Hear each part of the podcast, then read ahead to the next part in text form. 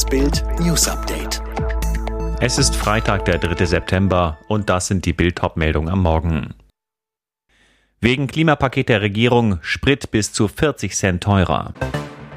Roger Köppel bei Viertel nach acht. Weselski steht für Arroganz der Gewerkschaften. Polizisten verprügelt, elf Hamburger Schulkinder suspendiert. Das haben uns die Kanzlerkandidaten bislang verschwiegen. Egal ob der nächste Kanzler Olaf Scholz oder Armin Laschet heißt, er wird den Spritpreis deutlich erhöhen müssen. Grund das Klimapaket, das sich die GroKo 2019 selbst auferlegt hat. Es verpflichtet die Regierung nämlich zu Sofortmaßnahmen, wenn die Klimaziele nicht erfüllt werden. Und genau das droht 2022. Im Frühjahr wird der Klimabericht der Bundesregierung zeigen, wie hoch die CO2-Emissionen ausgefallen sind.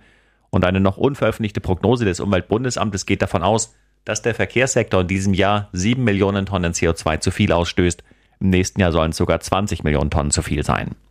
Zwar stellt das Umweltbundesamt seine eigene Vorhersage in Frage, sein Modell diene nur dazu, Vorgaben der EU-Kommission zu erfüllen, es basiere aber noch auf alten Daten, heißt es auf Bildanfrage.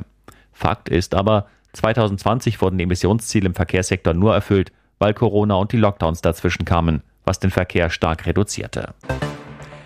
Geimpft oder nicht geimpft, das ist bald die offenbar berechtigte Frage. Arbeitgeber sollen künftig voraussichtlich von Beschäftigten in Kitas, Schulen und Pflegeheimen Auskunft über eine Corona-Impfung oder eine überstandene Covid-Erkrankung verlangen können.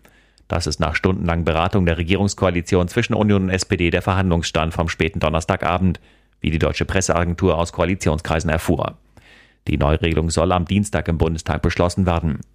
Der Arbeitgeber kann demnach von Beschäftigten Auskunft oder die Vorlage eines Nachweises über das Bestehen eines Impfschutzes oder das Bestehen einer natürlichen Immunität in Bezug auf die Coronavirus-Krankheit verlangen, heißt es im entsprechenden Entwurf eines Änderungsantrags der Fraktionen der CDU, CSU und SPD.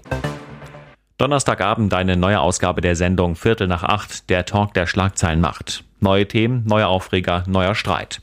Die Gäste, der Chefredakteur und Verleger der Weltwoche Roger Köppel, Amelie Weber, Head of Social Media bei Funke, der Sportvizechef der Bild- und Weltgruppe Kali Underberg, Bildpolitikchef Jan-Wolf Schäfer und Bildmoderatorin und Bestsellerautorin Nena Schink.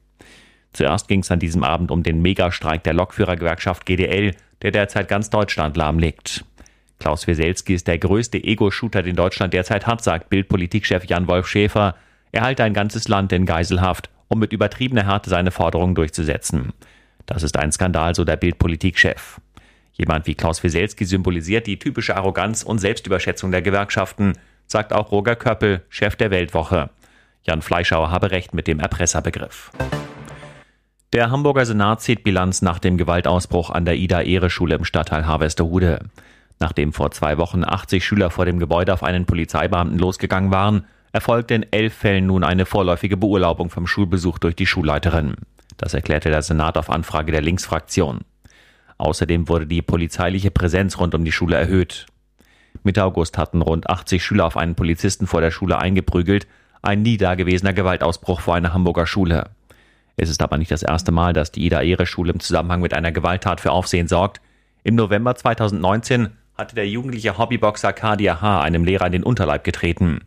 Und 2020 wollte er mit einem Video vermeintliche Polizeigewalt dokumentieren, war dann wegen mehrerer Übergriffe aber selbst in den Fokus geraten.